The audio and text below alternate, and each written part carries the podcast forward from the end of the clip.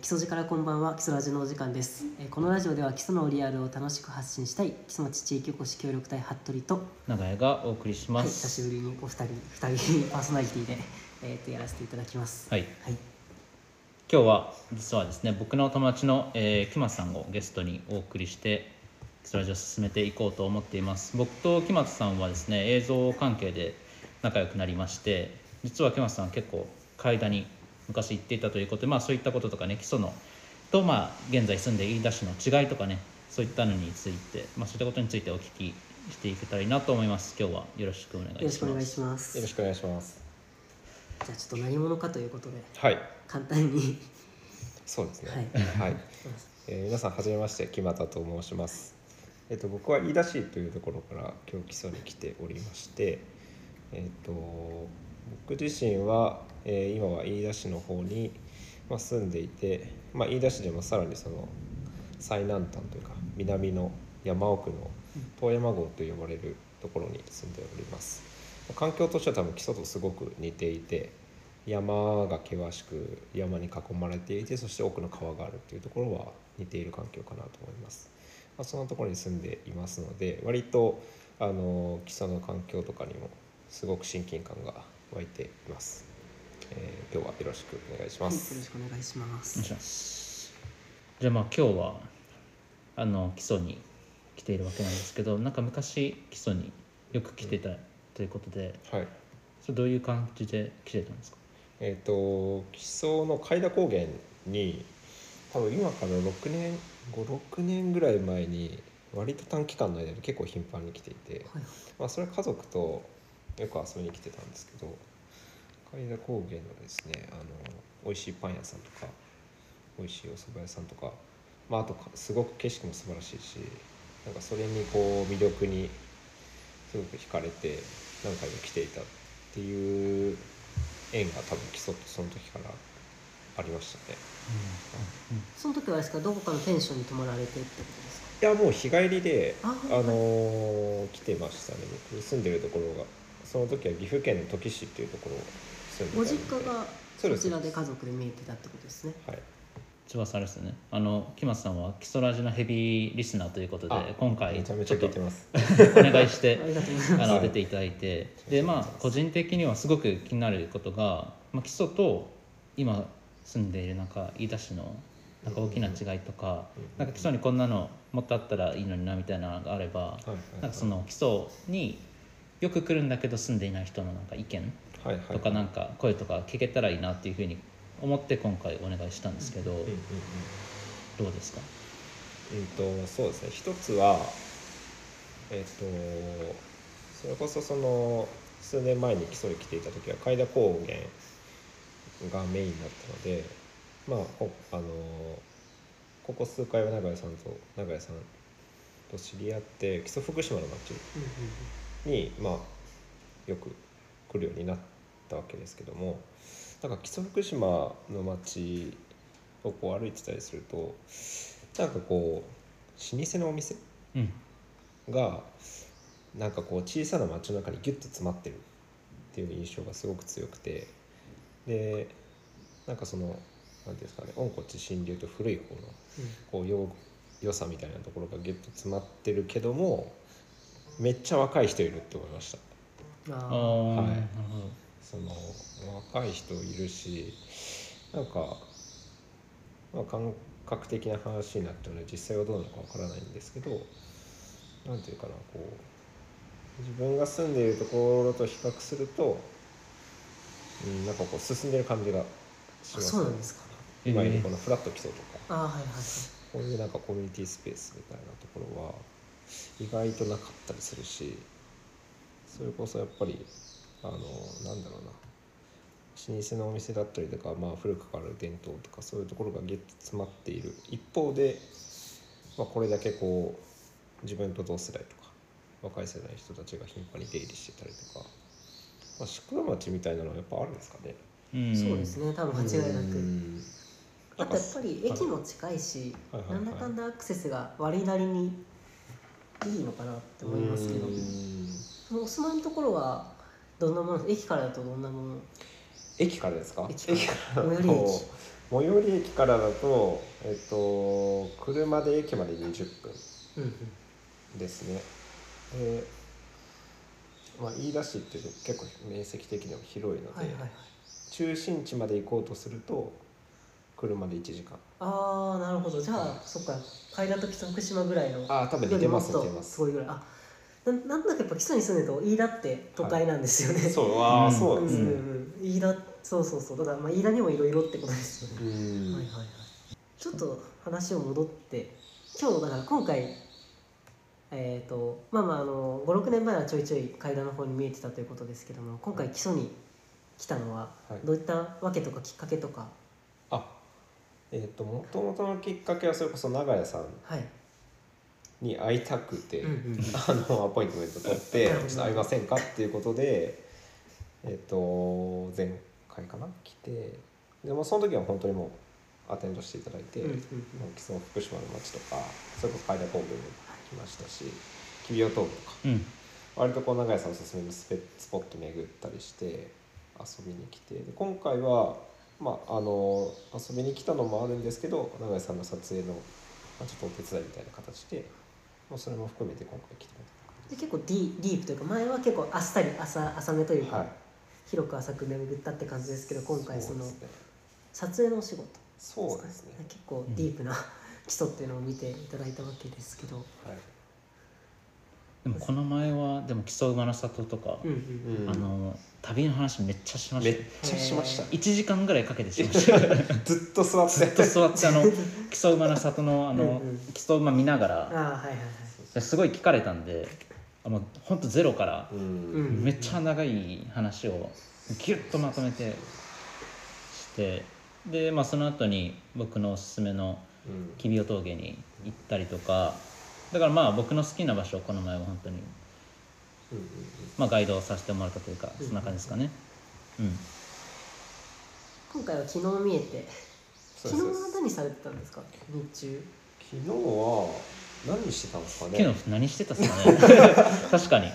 そう言われれうち来るば前そう言われればあでもあの田口さんのとこで、あのージェラートジェラートあをあ食べて、はいはいはいはいでその後にここ来てうんうんその後フラッと基礎に来てその後何してあ野良黒さんあそうだかそれでもうあ昼そうかですお昼です、そ服う部さんとそうそう合お流して昼は階段のね野良倉さん行ってでその後うち来てでそっかその後ここ往復してそうそうそうでうち来てでそうね兵田さんはい週末はカレー職人だということであ職人ってほどじゃないです大変でしたよいやねめちゃくちゃあいやのいうやちいやいでやあの手作りカレーを持ってきていただすいごい恐縮てはいあのみんなで食べたんですけどいや美味しかったですいやめちゃくちゃ美味しかっありがとうございますためちゃくちゃ美味しかったありがとうございます嬉しいですやっぱり基礎あたりでもいろんなイベントがどんどん増えてきてるんで、うん僕はもうずっとあの木松さんをずっとお誘いして「いやあのカレー出してください」みたいな、ね振るう舞ってほしいん、感じで声をかけているんですけどまあその時にもねぜひはいあの機会があればお願いしたいなと思いますはいぜしひ皆さんにも本当にあの美味しいカレーをね昨日は何豆のそう何ですカねレーと何カレー昨日はあのー全部ベジはいでカレーを作って豆を文群豆って豆を使ったすごくシンプルであのあっさりしたカレ美ー味しかっとあとは夏野菜ナスとナかスズとかッキーニとかトマトとか使ったちょっと辛めのはいカレー2種類を作ってきましたでなんか米もあれは何あれはですねあの、まあ、普通の白米にはい高きびっていう雑穀用の種なんですけど、高きびをちょっと加えて、まあ、あのアレンジした半合で炊いてそうですそうですほん本当はキャンプをねうんうんうんうんする予定だったんですよねあーなるほど永井さんとね本当あの実家に僕の実家に行こうああっ言っててたそうだそうだ、うんなったんですけどちょ天っと気がちょっと天気までちょちょちょっと遠いなってなって、あのーそっかそっか飯田からだと基礎越えてさらに岐そう阜そうのそうそう方へになっちゃうからでまああの今回撮影の方も入ったのそうでですねあのじゃあまあ階今段回はちょっとあの服部君のうんおじいちゃんの別荘に行かせてもらうということで、あまあ、なおる願ほいどしたっていう流れですねはいはい、はいおかげで彼にもありつけていやでもやっぱりその僕も服部君も料理好きなんでいろんな料理を学べるのはねいや嬉しいし本当に勉強になりますよねあの今フラックスでね電話がなってますなっておりますリアルな感じリでアすルねにあの服部さんが管理人を今ねやられやりながらこの基礎ラジでやってくださってるので、まあでも本当にあのカレーすごく美味しくっいてやありがとうございます、うんめちゃめちゃ嬉しいですいやどんどん多分そのなんだろう木村さんのカレーすごい優しい感じのカレーというかあーよくそうやって言ってもらいますね、やっぱりあの基礎にはいろんな世代の方も見えますんで、だからいろんな方にいや楽しんでもらえるというかうん多分ちっちゃい子でも多分食べやすいカレーだと思うんですよねああそうかもしれうない、ん、あとは、まあ、フラクションでもどんどんイベントが増えてきたんで、はいはいあはいのぜひ出ていただきたいなとは思いますね。毎月第二土曜でしたっけ基礎からあ、キスダニマーケット基礎谷マーケッ。トキスダニマーケットはそうですね、あの先月から始まって、で、第2土曜日に、あのまあ、開催されていて、いや、すごいいいですよ。まあ、ぜひ来ていただきたいです。なんかね、すごい話聞くだけでもどんどんにぎわいが増してきているっていう、今月は、あのえっと、エレメシさんとか、えっと、パン屋さんとかいい、ですねいや、もう、最高でしたね。なんか何でしたっけあの地元の地元のおばあちゃうんんがフラッと来てくれたみたいなあそうですそうです話がそれ聞いた時あめちゃめちゃいい流れになってるんだなっていうのを思いましたけど、やっぱりそのイベントをしているとよく来る人っていうのはやっぱりよく来てくれるんですけど、その以外の方をどうやってフラットキスに来てくれるかなっていうのはよく考えるんですけど、うんキスダニマーケットが始まってからあまり普段見ない方うんが来てくれたりとかしてであれこの人見たことないなみたいなとかあって、すごくなんだろう盛り上がってる感じが、うんゆっくりゆっくり盛り上がってる感じがあってだからそういった形でなんかいろんな人にいろんなことをやっ基礎でいろんなことやってる人を知ってくれると嬉しいなっていうのはありますね。はい徐々にこう浸透してきている証うんうですよね、ん、でなんかイベントごとっていうのがやっぱりみんな好きだと思うしマーケットでいろんな人に会えるっていうのもそのフラックスのいいところかなっていうふうに思いますね。服部さん戻りました戻りましたカレーの話ですかあ今ね基礎谷マーケットの話してましうんそうですよねなんかやっぱなんだろうやっぱ飲食店とかが絶対的にね街中と比べると少ないからやっぱ自分たちで工夫して盛り上げようっていう機運が特に移住者を中心にあってそれがね定期的に、ね、根付こうとしてて、た、うんで今その基礎谷マーケットもそうだし私市もなんかもあったりしてあのイベントは結構増えてきて、あのそこでそこにあるんですよあの立体駐車場みたいな、うんで駐車場に止めてすぐ横で、えー、とキッチンカーとかあマジですかそれもすごいよくってこの前7台67台だったかな来てて、雨降ってたんですけど、うん結構ちっちゃい子からまあ4050ぐらい6ですかねうんの人たちは来てくれてたって感じですかね、うんうん今度来るのは予定とかあります基礎いや今んとこは決まってやっぱなカいレーでカレーす職人イベけントですかどいやでも多分普通にフラッとあ来る普 通にまたまた普遊び通にに来てくフだラさッと来いると思うんですよあかそうだ彼女と来たいですね今度あそうねうんぜひじゃあぜひあのぜひねあのシェアハウスにお住まいあはいはいはいそうですそうそっちにも遊びに行きたいなっていう話をしぜつひつぜそこがどんなところなのかともう、はいななんだかんだ流れていけばと思いますけひど、はいえーっとだから飯田の方ではいシェアハウスをもうそれは運用もされて運営兼住民そうですね今はえっ、とちょっと話がややこしくなるんですけど、はいシェアハウスとして第一第第第一期っていう位置づけをしてるんですけど、うん、と古民家だった場所をその当時 U ターンとか I ターンで帰ってきてた若者たちと一緒に築100年ぐらいの、ね、古民家をリノベーションをしてリノベーションする際の資金をクラウドファンディングでうんいうんろうんんな方からご支援募ってで、えーシェアハウスとして暮らしを楽しむっていうモットーでうんシェアハウスとしてまあスタートしてでそれが第1期というのにまあ位置づけていてでシェアハウスとしてスタートした時最初3人いてそこからまた1人抜けて、えーシェアメイト2人うプラス、えー、と遠山郷っていう場所に遊びに来てくれた人とか、まあ、初見できた人もそうだし自分たちのつながりできた人たちもそうだしあの年齢問わずそして地域内外問わずいろんな人たちがそこに集って、まあ、交流し合うっていう集いの場として運営をしてましたねで実際に僕ともう一人の社員メイトもそこに住んでそこで暮らしを作りながらその暮らしに触れてもらってなるほどなるほど楽しむっていう場所でやっていてで今社員メイトがあの結婚期に卒業して今僕一人で住んでいてで建物の管理をしながら今第2期としあてセカンドシーズンも始めはい、ろう一と旦しシェてアハウスは終わり、はいはいはい次の形を今作ろうとしてます、それはどんなえっと僕たちの今世代がその作り始めた時ですね、はい、あの即の初期のメンバーが、まあ、年齢上がってきて、うん、まあ、だんだんとこうなんていうんですかね遅かれ早かれ時代に追いついていけなくなったって思いがあるのでほう次の世代引き継ぎたいんですよもう。っていうのは今の僕たちが始めた時の年齢の子たちに20ちょい23とか4とかですね、彼らにちょっともう引き継ぎたいなと思ってで彼らもそこを拠点として使いたいっていう意思を持ってくれてるので、それはだから飯田に I ターンで来てる若者ということになるんですそうですそうです、まあ、U, U ターンで帰ってきてる子たちですね、で彼らもが僕たちが当時持っていたエネルギーを今度は彼らが持ってるうんのうんで,、うでそして彼らの完成でまたシェアハウスじゃなくていいからその時の彼らが思い描く形でそこをつ使っていってもらう。ん、なんかぜひ語学のためにですねそのクラウドファンディングのはいなんかどうやってそのクラウドファンディングでシェアハウス、まあ、そういう拠点にしていったのかっていうのを聞きたい、ああはいまはあいはいラジオに載せるかどうかはさておきはいはいはい。なるですけどこっちもねそういう当てがあるのはあるからほど。例えばどんなあったらいいですか。クラウですかドファンディングのえ大体いくらぐらいえっとね目標金額は、はい初期設定は60万円ではいはいはいクラウドファンディングをスタートして、で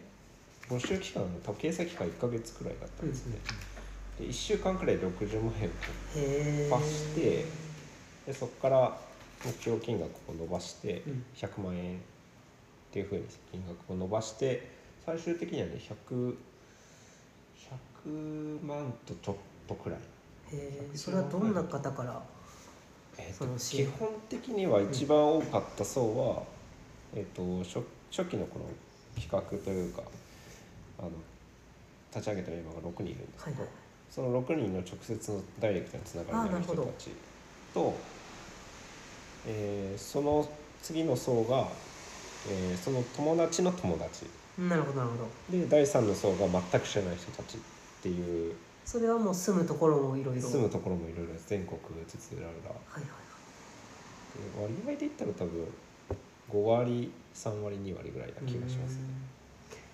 えそのリターンは例えば、はい泊まりに泊まりに来てていいよみたいなえっと、そうですね体験型のリターンが結構僕たちははいはいはい多はめいに設定しててえっと一つはオープンイベントっていうのを、うんえっと、クラウドファンディングが終わって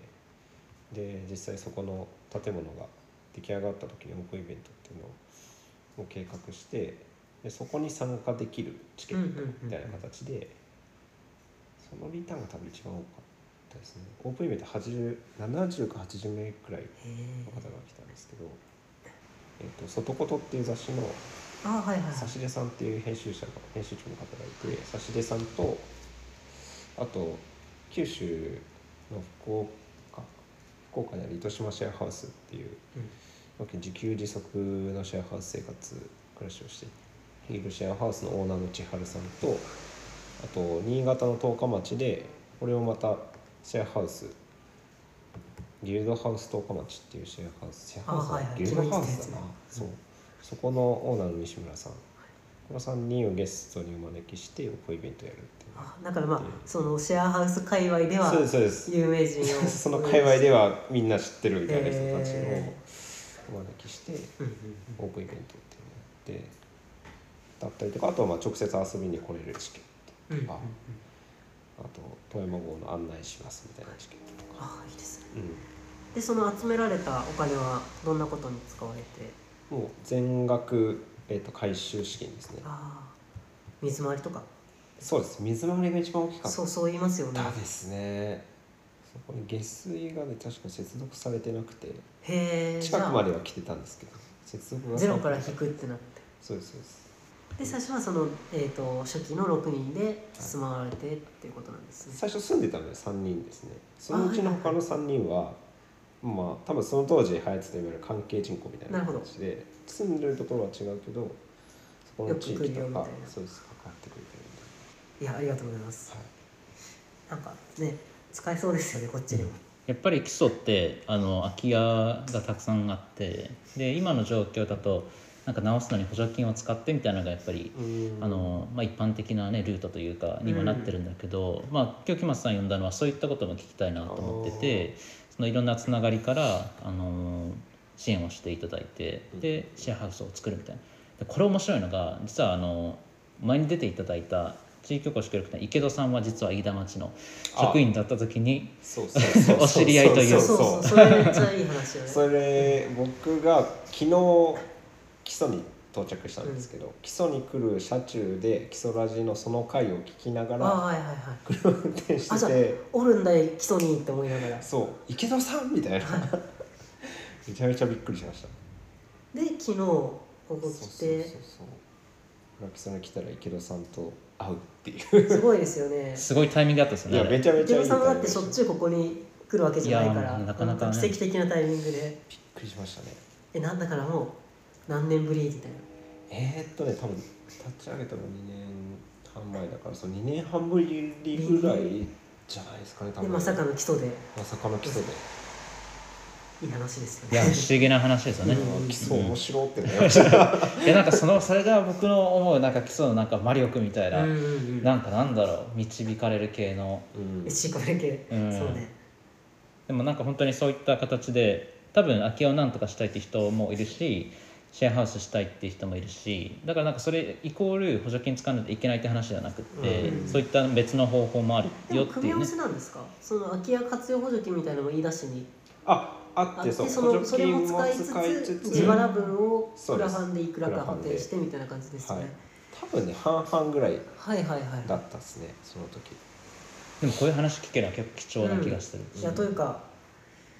当てになる当てになるというか基礎でもやったらいいじゃんって思うようなことで、うんでそのね裏裏話というかそんなことも聞けるとやっぱり実際にやった人のそうよね声っていうのはすごく強いでですちゃねんと今も存続してるわけでうんうんうんうんうんそう最初はやっぱりクラファンを挑戦したいっなるほどてそっいうちが思いがあって、はいクラファンを最初スタートしてそしたらやっぱりいろんな人が見てくれてるから、うんうんうん行政のことをやっぱり見てくれ ててで、まあ、せっかくならちょっとそこに力貸したいって言ってくれてじゃあ摘発するってことではいはいそうそうそう使わせてもらいましたね。でその時は行政の方も空き家をなんとかしたいっていう思いがあそうっそうそうそうそうてでそれがじゃあそのクラファンしたいっていう方とか、まあ、クラファンというかそのシェアハウスしたいっていう思いとうまくこう合致したみたいなそうですモデルケースになりうる可能性が多分あったんだと思うんですね、うんうん実際今多分そうなってると思いますし、いやでもそれいいですよねその行政の方のうん願いみたいなやつとうん実際にやりたいって思う人の思いがこう合わさって形になってで今も続いてるわけだから、いそれはそこまでいやそんなすごいことないですよね。ううんだから全然その時やりづらさとかは本当なかったっすよその行政の方もあのしっかりかかってくれてでもその時にその空き家を、まあ、なんとかするってなった時にその行政の方とかのやり取りの中でなんかこういう感じだったから今思ってよかったなというか、うんうんうん今思うとなんだろうそこまでやりづらさを感じないって言ってましたけど、はいはいはいそれなんなんでやったんですかそれはですね多分一つはそのえ行政側で一番こう窓口になって関わってくれた方がいてでさっきのオープンイベントで各方面のあの有名な方をお呼びしてみたいな話したじゃないですか、実際にその方たちに会いに行ったんですよ現地まで行って。へえでその立ち上げたメンバーの中の何人は例えば福岡に行って何人は十日町行ってみたいな感じで振り分けて実際にそういう人に会いに行ってお願いしに行ってっていう時にその役場の方も一緒に来てくれて、へー要は2泊3日のためだから一緒に行くんですよ。それはまあ仲良くもなりますそうねそうそうそうでその中でまあ自分たちの話もするしあの行政側の人の話を聞くから。お互いにやっぱりこうなかなか表面上では感じ取れない部分もはいはい話はすいかはらいなんかねそうそれが良かったですねその集まった6人ははい別に協力隊だとか全然別にその役場とつながりがあるわけじゃないからこそってことですよねそうですやっぱそういうところでつながりが持っててそうですねちなみにその集まった6人はどどんなというか多分えーと I ターンだったりです U ねターンだったり、はい僕は I ターン車でそうですよね、えええっ、と4人はあ違う3人は U ターンかな3人は U ターンで、はい2人は、えっと地域外の人で、えっとそこには住んでないけど好きだからかかってくれてるとか、へ時ー間あるからやるよみたいはな ははは言ってくれる子とか様々でしたね偏ってなかったですねいやでもやっぱりその役場の人とそのなんだろうこう一緒にものをやるときに、うんそのただ表面上でただなんかやりましょうっていう感じじゃないっていうのはやっぱいいですよね。うんで実際に多分そんな2泊3日ついてくれるえついてきて一緒に行こうよみたいななかなかないそうなればとさ思うすがに仲良くな僕らるもびっよねくりして「え来てくれるんですか?」みえたい年な。齢は同じぐあらいでも僕たちの親世代ぐらい すげえなだと思う親世代ちょっと若いぐらいかなそついていくよって言ってくれて、うんうんで多分役場の方からしたらその今から行く場所その現地そのうん糸島シェアハウスだったりギルドハウスとか町って、まあ普通に生活してたら絶対関わらない場所はいはいはいだからなんていうかなあのわけわかんないっちゃわけわかんなかったと思まあそうですよ ねななんでそこ行くのみたい なで僕たちとしてはあの自分たちがこれからやろうとしてる先駆者の人たちがいて、まあ、絶対に自分たちの身になるうん経験だったりとか知識を持ってらっしゃる方たちで会いに行く価値は間違いなくあると思って、まあ、実際だからその場所に行って役のこともそうその場所を見てくれたらあなるほどねっていうあそうかそうもか君たちがそうそうそうここでやろうとしてることはこういうことなんだっていうのが多分感覚を抱いてくれたと思うんですよね。いやそれ大事だと思うんですよねやっぱり基礎もあの例えば多分やりたいことってあると思うんですよその役場の人もそうだし移住者の人もそうだし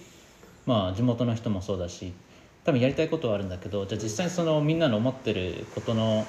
が通じ合ってるかどうかって多分難しいところで、じゃあ実際そのモデルケースになってるようなとこ一緒に行ってみようみたいな今みたいなこのことめちゃくちゃ大事だと思うんで、連れてっちゃううん、なんか結局その見れるじゃないですか、うんでそこに実際にやってる人がいて多分それがしっかり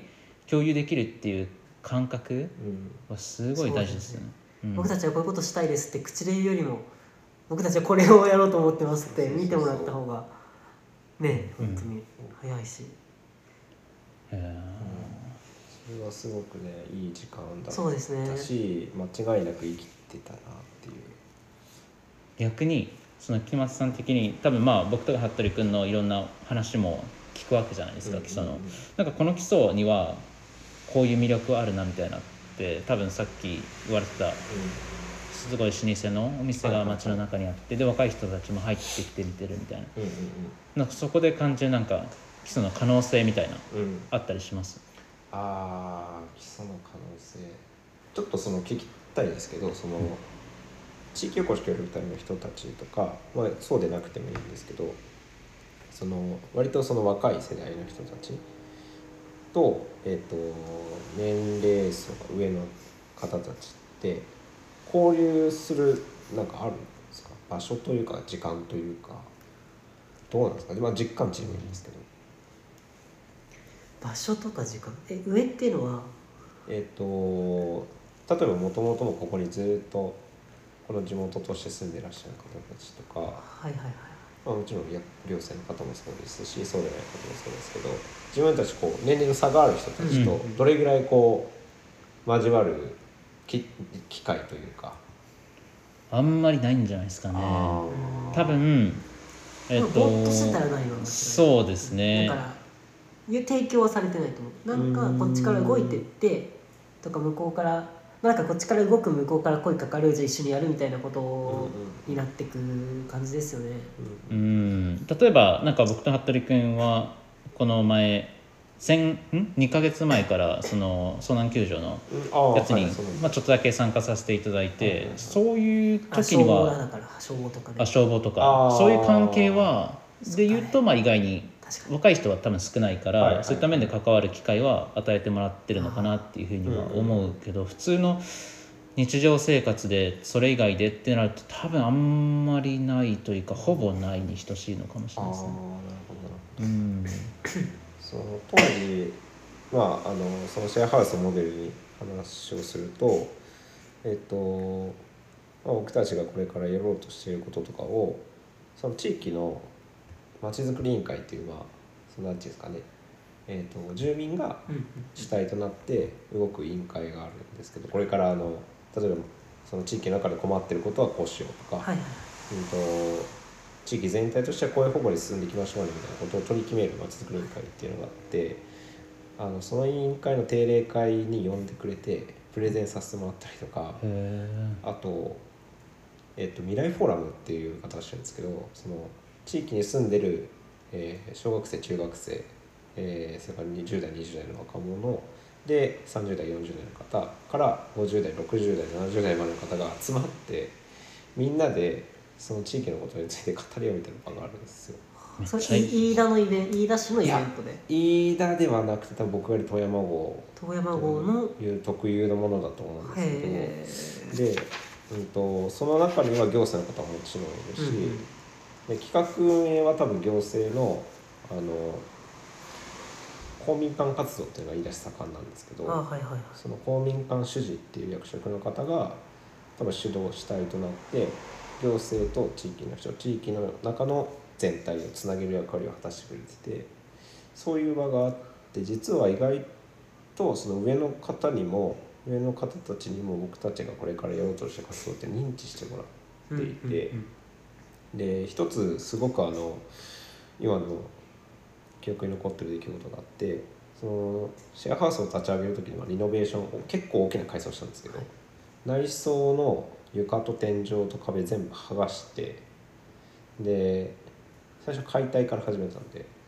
剥がしすぎちゃって僕たち。はでい大工さんとか見てもらった時に「いやこれ剥がしすぎだね」 って言って「どうすんのこれ」って言われて要はその剥がした分はまた貼らなきゃいけないから、あの古材にしろ新しい材にしろあの資材は揃えなきゃいけないわけじゃないですかそのこと考えてな くてただ作ればいいだけなるほど先行しちゃって「あやばい材料ない」ってうなんっうんて。そしたらそのまちづくり委員会の、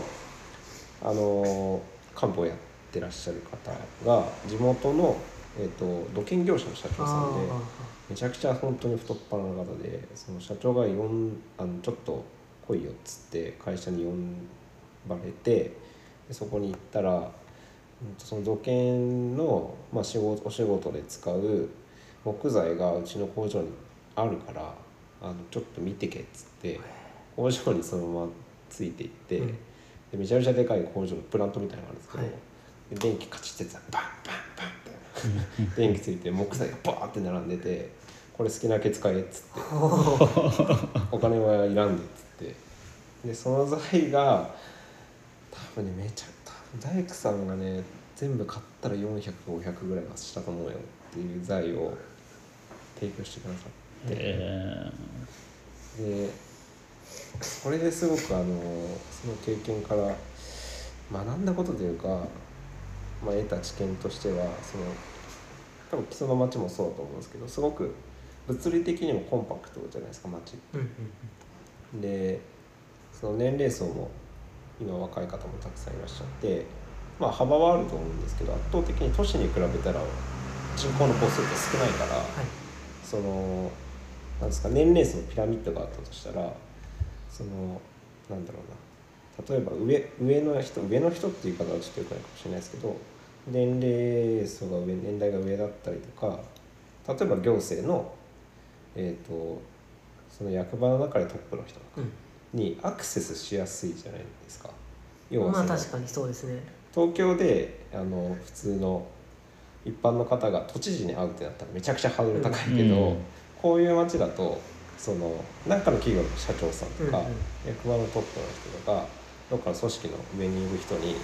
結構ポンっていけちゃうっていうのがあって多分僕たちがいたところもそのまず交流があったっていうこととでその自分たちが普段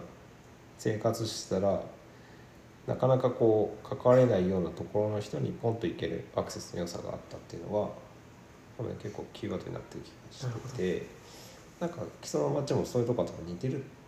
と思うんで可能性があるとしたらなんかそこかなっていうだからその未来フォーマラム的なのが基礎でもあると、うんうんそうそうそうそう形はねそれじゃなくてもいいと思うんうですんけど、なんかそれは結構あるかなと思いましたねまずは小さいところからねうんいきなりでかくはできないからでも僕らもそれはやりたいとは思ってるし、やった方がいいなっていうのは思うんで、まあ、基礎ラジ発信で少しでもあのそういった形でできるとうんいいなと思って、まあ、実際にやってる場所があるってことはできるわけじゃないですか、うんだから、まあ、それを聞けたのはすごく今ありがたかったなと思うし実際に何かをやってる人の実体験を今聞けたから、ね、人でもなできることはたくさんあるのかなっていうふうに思うんですね。でも未来フォーラムって名前いいですねうんねいいっすよねなんか いやこういうのって言い出しがつけ言い出しとかなんか都会がつけたがるじゃないですか、はいはいはいなんとはないく未来フォーラムであ遠山市ね軍遠山軍がきっかけなんだと思ってなかなかかっこいいうん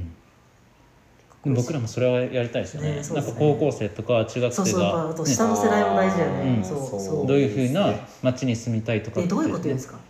いやもう中ね中高生がいやもう結構ね赤裸々に言いますよみんなあの中高生の人たちもそうだし上の年代の人たちもそうだし、うんあのあんまり縛られてない感じしますね、うんうんうんうん全体的になかなか大人じゃ気使って言えないようなこととか言うんってほしいな、あそういうこと考えてんだって意外と分かんない,、はいはいはいいやわかんないうんわかんない、聞かないとそういうこと考えてんだろうなっていうこうかこっちの勝手な想像はできるけど、あそうなんだっていうのは、そう認識できるだけでも全然そうですね変わってくるいやそれ一番大事ですよねやっぱり住んでる人の声がなんか思っそう思ってるんだろうなって思っちゃうのがやっぱり危ないで気がすしよますねそうそうそうそうそう実際じゃあ本当にどう思ってるんだろうって知るのってすごくうん大切だしうんだからやっぱりその面この前フラット基礎であの町長さん来てくれあていろいろお話できたんですけどあ実際にこういうことを町長さん思ってたんだみたいなうんとかもあるし僕らも多分あこういうことを地域おこしの人とかフラット基礎の上の人はこう思ってたんだろううん思ってたんだっていうのは多分伝わったと思うんで、うんなんかすごくいい回だったんですね、うんだからそういったものに中学生とか高校生来てくれたらめっちゃ嬉しいしあのおじいちゃんおばあちゃんたちもなんかこういうのが実は欲しかったんだよねみたういなん話ができる場所はやっぱりあるといいなって思うし多分僕らももっと多分そういうのにあれば乗り込んでうん話聞いてみたいなっていうのがありますね。うん全然規模はねちっちゃくていいと思いますよ最初の全然、でちょっと硬い話が続いたんで、うんカレーとか量とかの話は柔らかないんか話そをの柔らかい話だしあとそうそうその時市出身でで大学はあの東京の方に行かれてたということで そうですねそっからなんで はい長野に山の中へ上がってくることになったそのうかというですねことに、 はい、えっ、とね東京の大学に通って多分3年生の春頃に、うんあのパニック障害っていうのに突然なっちゃって、はいはいでまあ通学もままならないみたいな状態になっちゃったんですよね、で一旦実家のがある岐阜県に戻ってちょっと立ち止まることにしたんですなるほで実家に戻って、まあ、自宅療養しながら自分の好きなことだったりとか、い自分がこうやりたいことを純粋にこう思えるこどうんうんうんとをとりあえずやっていこうという期間が多分ね3年ぐらいあったんですよねそこから。はあはあはあでその中で、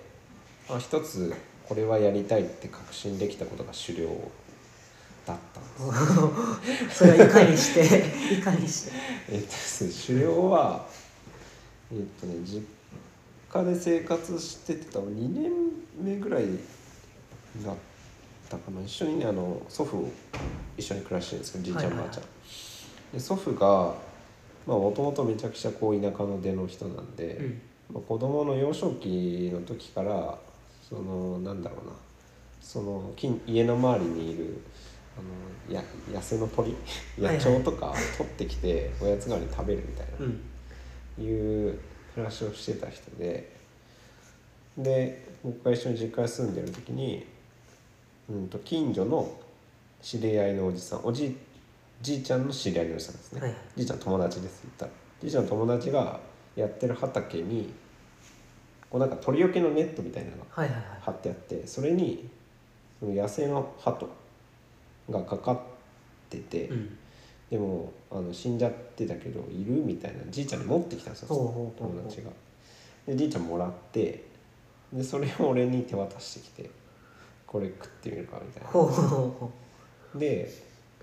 まあ、恐る恐る受け取りう恐る恐るですわねそう YouTube でこう鳥のさばき方あーはとかい調べてで、まあ、自分でこう毛をむしってまあさばいて、まあ、食べるっていう経験を、まあ、したんですけど、はいはいはいで、まあ、その当時、まあ、じ自宅療養してる時とかに、まあ、生きるとは何なのかとかうん自分が生きてる意味みたいなすごいこう自問自答してる時だったんで、まあ、すごくねその経験がこうセンセーショナルだったというか、うんうんうんうんああうわこういうことだよなってなって。何気なく食べてたけどそうそうそうそうあと割とその歯とさばいた経験がその今自分の目の前にあるものは、まあ、あくまで結果であっうんうんて、まあ、その結果が自分の目の前に現れるまでにあらゆるプロセスがあるっていう、まあ、当たり前のことをやっと実感として知ったっていう瞬間で、まあ、そこから見る世界変わったんですね。で多分それがきっかけだったんで、まあ、一つはそういうこう自分のこう思考とか物事の捉え方を変えてくれたのが、まあ、一番の旗だったっていうことと、うんうんうんまあ、もう一つはそのこれからも生きていくにあたって、まあ、今あるこう経済圏の中で生きていくっていうこととそのサブサブでこう自分で物を取ってくるとか自分で野菜作るとか、うんそういう自活する能力スキルとかも身につけておきたいなっていうあーその2つの思いがあって狩猟をやろうって思いましたね。で免許はだからそこで取られてそうですそっから、えっと、長野に行って長野にいる時に撮りましもうその時最初からイラにたあ、なえっ、とだから免許取りに長野なんかなその長野にもいろいろあると思うんですけど、はいはいはい別にだ時でも取れる取ると取ろうと思えばそうです取れねるけど、そのなんで長野に来てっていうまずあちむらっていうとこあはいはろいはにい仕事をまあちょっとやってみるっていう話うんうんをうん知り合いの方からもらってあちむらに行っ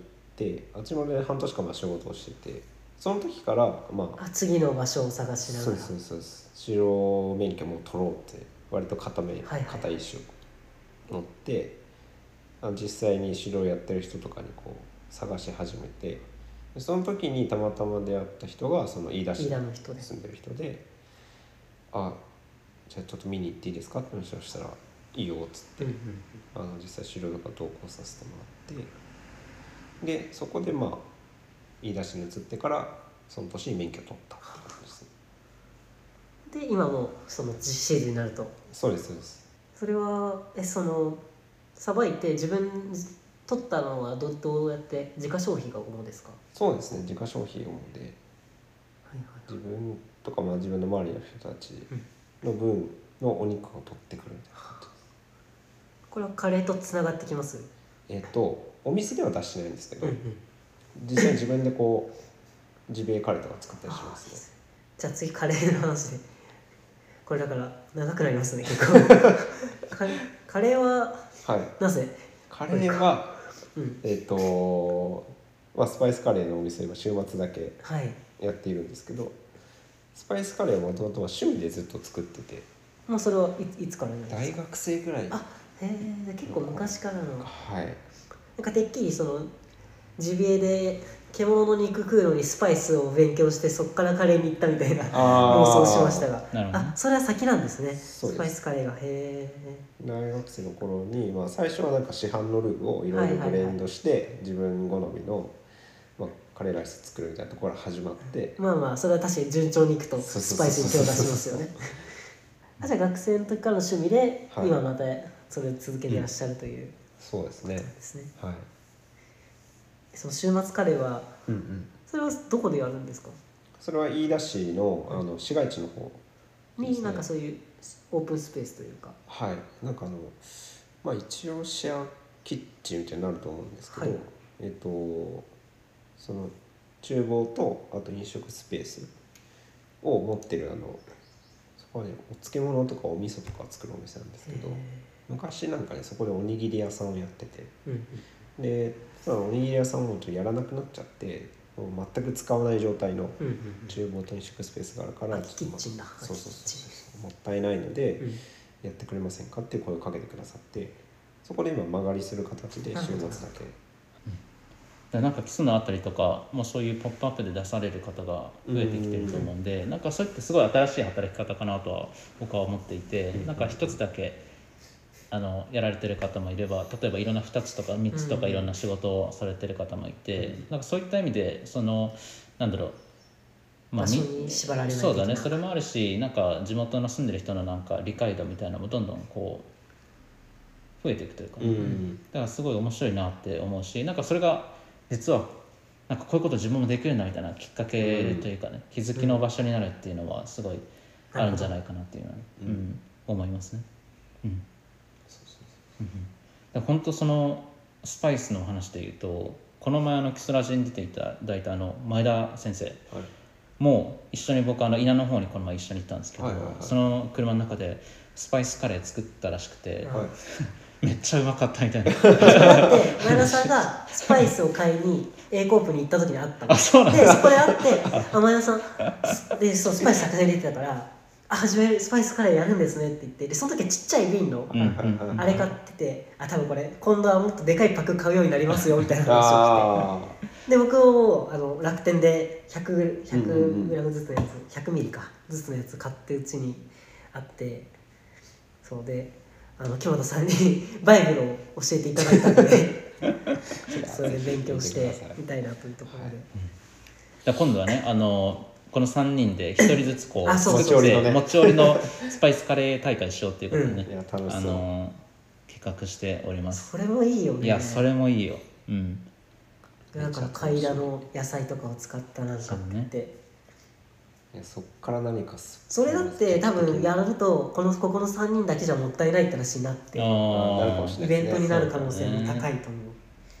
いや面白そうっすよ、ううんうん多分なんか好みがやっぱ多分3人違うそかうそうらそうそうなんかどんなものができるんだろうってね思うしうんだからデザートはもうちょっと考えてあるんですよあマジっすもかうデザートはあるデザートあるからカレーちょっとどういうふうにしようかなっていうのは思ってるんですけどえーちょっとここでデザート考え てそうねだ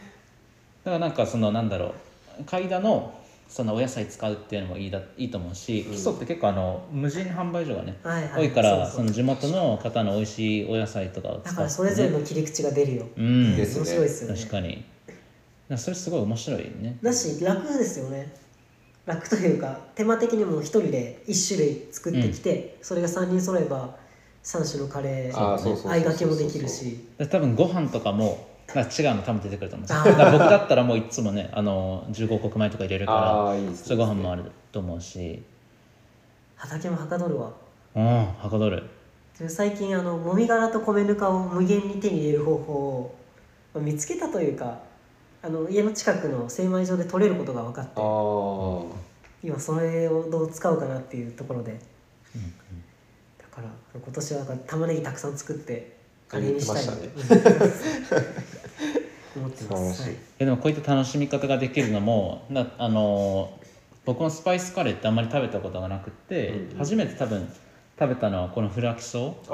ーあでもまあ実際にその海外ではインドカレーとかは食べたことあるんですけどなんかまあ、実その際、時は海外の料理だもんねそうですね日本にこう、まさか作る、ね作らないっていう観点で見ないもんね、うんそうかそうか旅行先のご飯はそうだから自分はちょっとちっちゃいあの瓶のスパイスを買ってきてやっぱそこが入り口ですそようね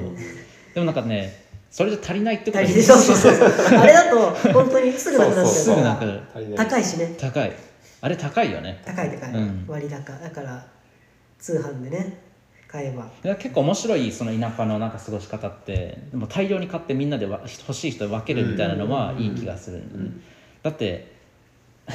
ターメリックなんか1キロみたいななかなあるあかる使い切れないけありどますなんか2人とかね3人とかで使う分だけこうシェアするとかも面白いと思うしなんか実際それって面白くてあのー僕がちっちゃい頃に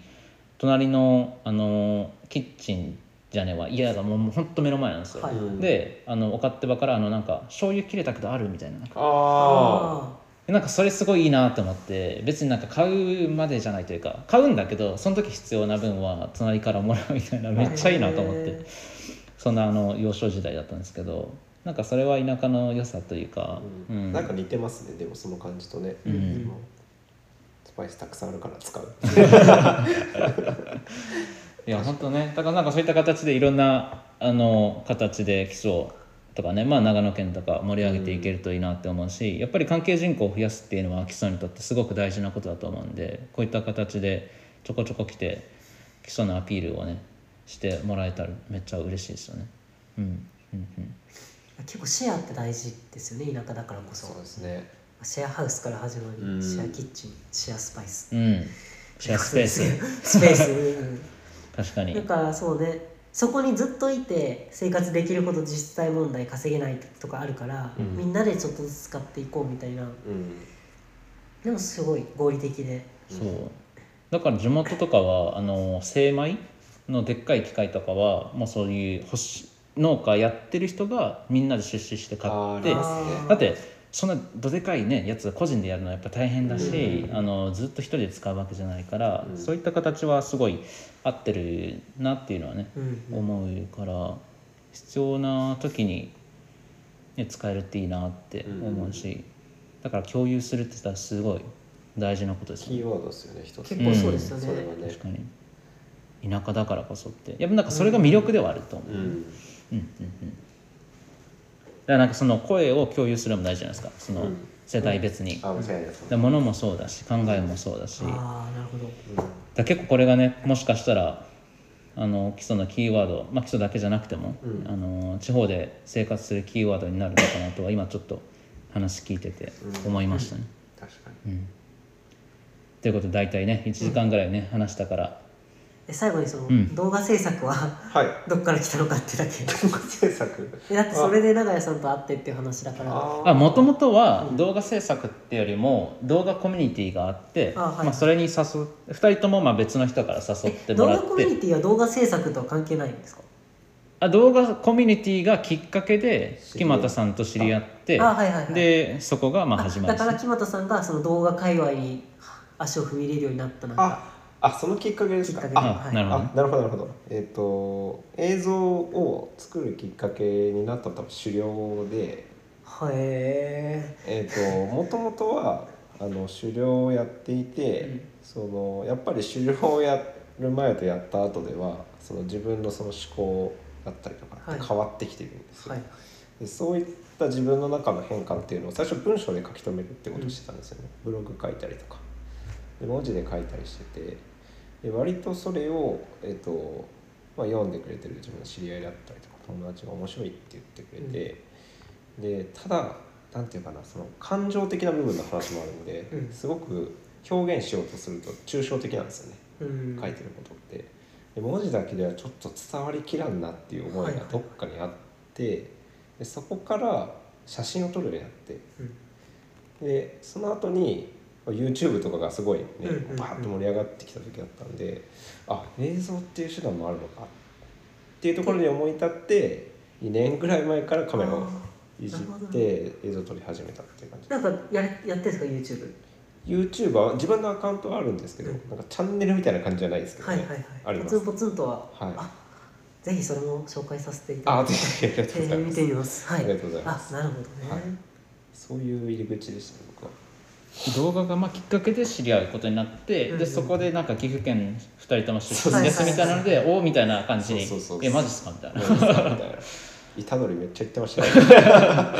そういう感じで知り合ったとで現在に至ったそううん現在に至る、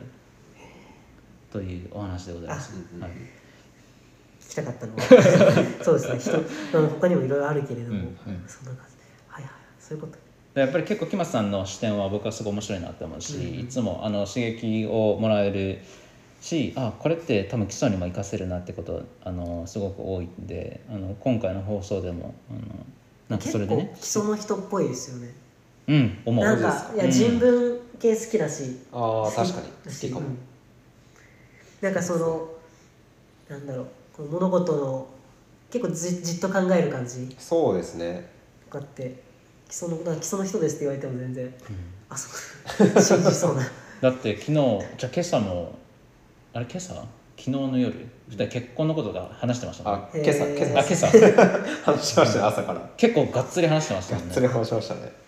そうあの2人であの結婚について男2人でそうそうそうそう。そうっす考よえね。ますね考えいまやす間違いないっすよねねみたいなそうまあでもそういう話はできるのが楽しいですね、うん。はい、ということであの次はじゃああのみんなでカレーを持ち寄ってそうですね、はい、あのご飯をだから次はそれでまた基礎基礎であるか飯田であるかですけど、うんそうですやりね。ましょうはい今日はありがとうございあまりしたがとうございました。今日昨日とはあいりがとうございましたお。疲れ様です